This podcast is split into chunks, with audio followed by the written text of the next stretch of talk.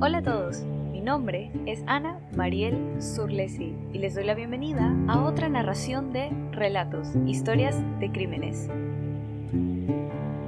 En esta ocasión hablaremos del misterioso caso de Mary Reeser, quien, hace 70 años, se convirtió en la presunta víctima de una muerte casi sobrenatural. Con esta corta introducción, empezamos con el relato de esta semana, el curioso caso de Mary Reeser de combustión espontánea.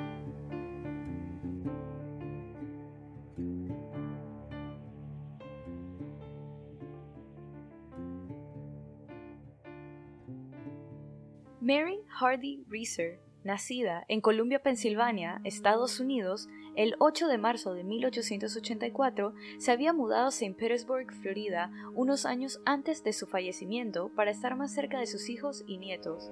Esta mudanza se dio posterior a la defunción de su esposo. Mary no estaba completamente feliz de estar en Florida, pues extrañaba a sus amistades de su estado nativo, además de que consideraba que Florida era un estado muy caluroso para su agrado. Eran alrededor de las 9 de la noche, el primero de julio de 1951, cuando el único hijo de Mary, el doctor Richard Reeser Jr., se despedía de ella después de una visita. Una vez su hijo se había marchado, Mary decidió ponerse pijama, tomarse dos pastillas para dormir y fumar un último cigarrillo.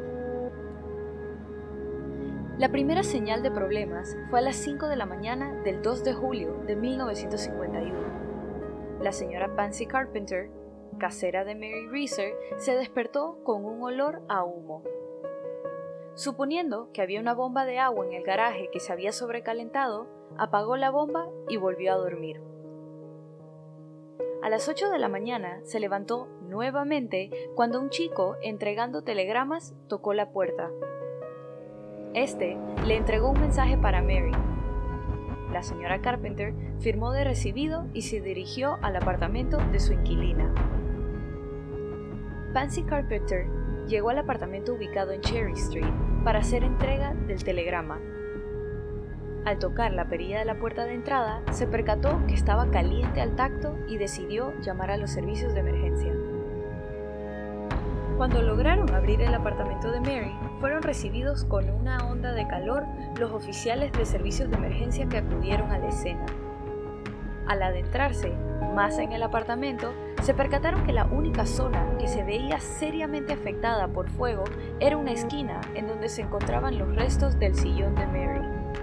De la silla solo quedaban resortes carbonizados.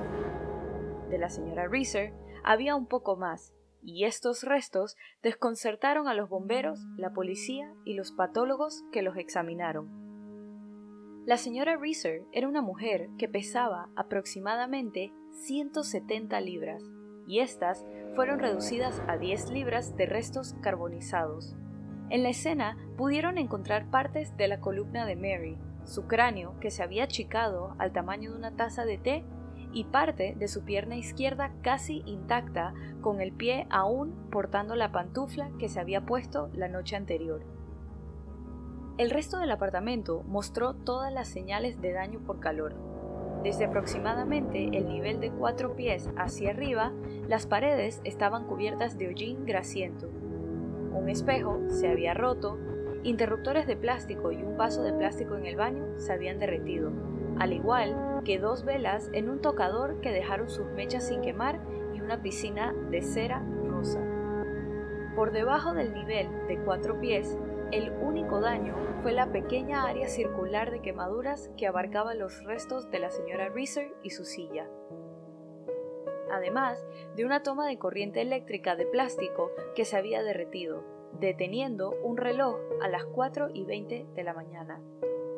Los periódicos de Reeser permanecieron intactos. Las sábanas de su cama seguían blancas. ¿Qué podía haber quemado a la señora Reeser con tanta ferocidad sin causar más daño a su entorno?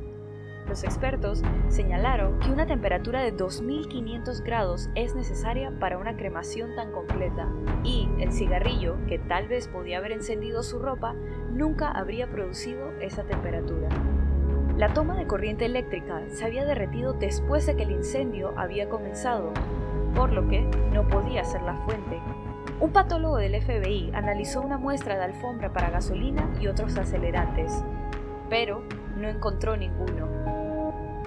Incluso se consideró la posibilidad de que fuera obra de un relámpago, pero no hubo tormenta en San Petersburgo esa noche.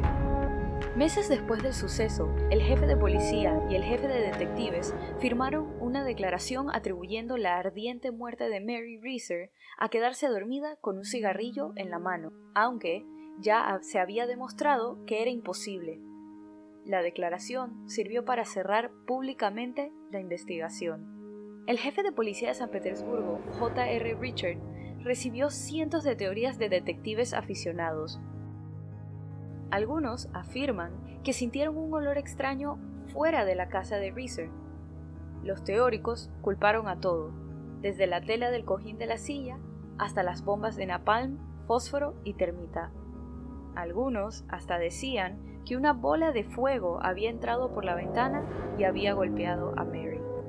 Al no haber una respuesta concreta, Richard envió una caja de evidencia al FBI con una carta explicando lo extraño de este caso. Finalmente, el 8 de agosto, Richard emitió un comunicado a los medios calificándolo como el caso más inusual que había visto durante sus casi 25 años de trabajo policial en la ciudad de San Petersburgo. Los agentes del FBI no encontraron evidencia que sugirieran que un rayo hubiera golpeado a Reeser o al edificio. Todos los fusibles en el apartamento todavía estaban intactos y los investigadores no pudieron detectar sustancias que podrían haber provocado el incendio. Un lector de la revista Times sugirió que tal vez había muerto por combustión humana espontánea. Estos son supuestos casos de incineración de personas vivas sin una fuente externa de ignición y cuyos cuerpos quedan reducidos casi en su totalidad a cenizas. Aunque existen multitud de hipótesis sobre la combustión espontánea, la posición mayoritaria es de escepticismo sobre la propia existencia del fenómeno. La explicación más probable de la mayoría de los casos es el efecto mecha, en el que la ropa o algún tipo de tela que cubre un cuerpo empieza a arder lentamente por efecto de una chispa o llama tenue. Mientras la tela arde, la grasa corporal se derrite y es absorbida por la misma ropa o tela, ya carbonizada, lo que actúa como la mecha de una vela, produciendo así una llama suave y estable. Este tipo de llama puede arder por horas y carbonizar las partes del cuerpo en contacto con la tela sin llegar a afectar el resto del cuerpo.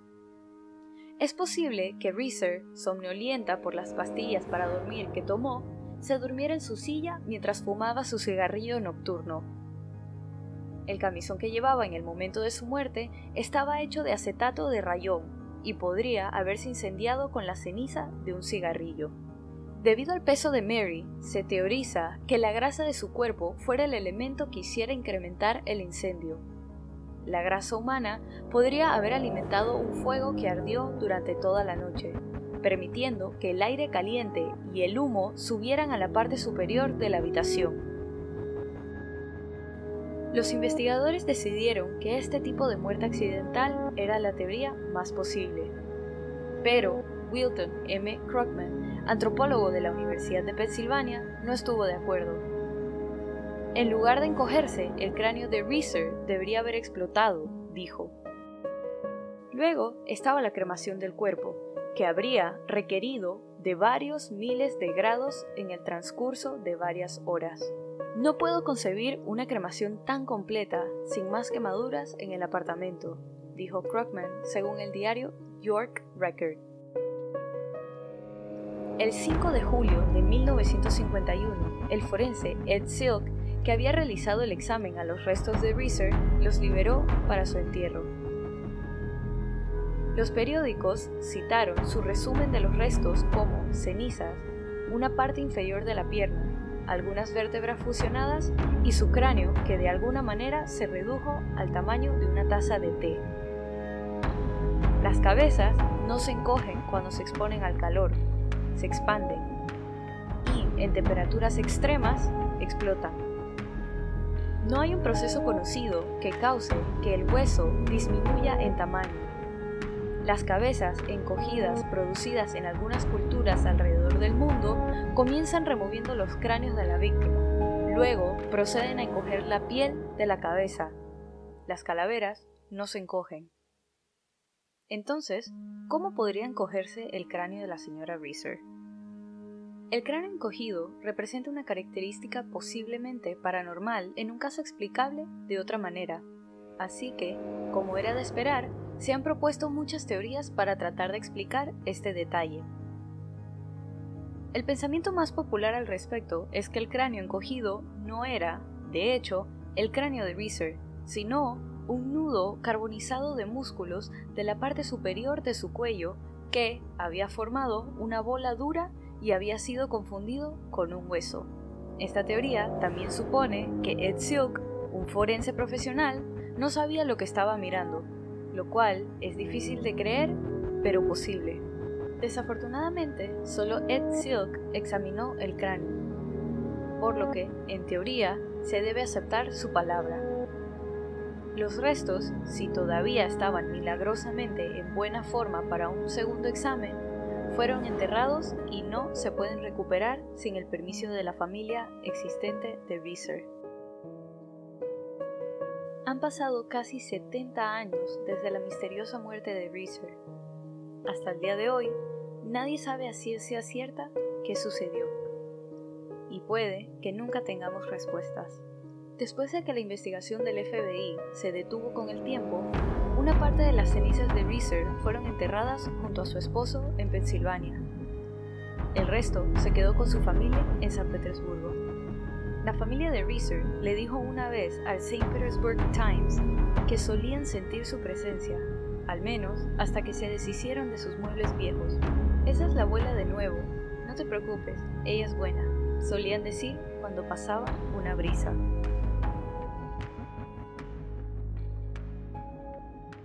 Y así culmina el cuarto episodio de Relatos, Historias de Crímenes. Recuerden pasar por la cuenta de Instagram y dejar su opinión de este caso. La cuenta es Relatos en Podcast y la pueden encontrar en la descripción de este episodio. Relatos está disponible en Buzzsprout, Apple Podcasts, Spotify, Castro, Overcast, Castbox, Pocket Cast y YouTube.